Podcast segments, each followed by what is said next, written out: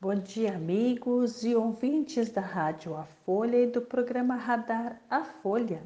Aqui quem vos fala é a doutora Cláudia Adriana Gergen, engenheira agrônoma e cientista agrícola. E hoje nós vamos continuar falando sobre o processo de pensar.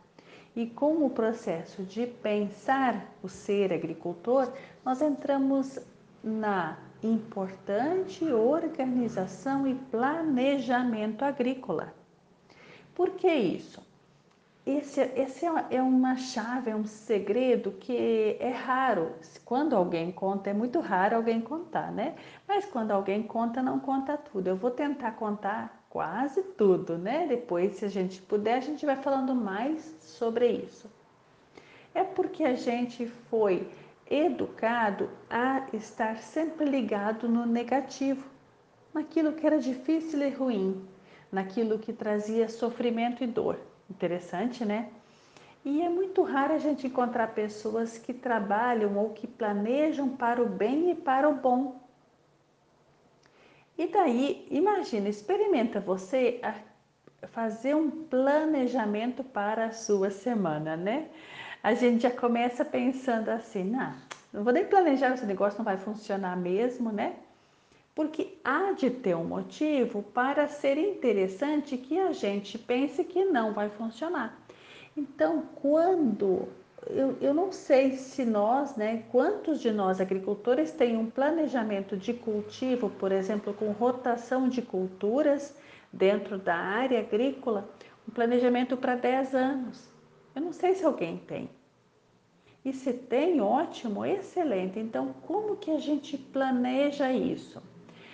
A primeira parte mais importante, a chave mestra, né, é a acreditar. Acreditar que vai funcionar. Por exemplo, você olha o resultado. Então, eu vou colher, eu né, pretendo colher 100 sacas por hectare de soja, por exemplo. E você fixa este pensamento. Então, para conseguir colher 100 sacas por hectare ou mais, como deve ser o meu solo? Aí você, a partir do que você planeja, lá do seu resultado, você vai plan... a partir do seu resultado, você vai planejar o, o realizar, né? E aí você vai sempre perguntando como eu posso melhorar este trabalho.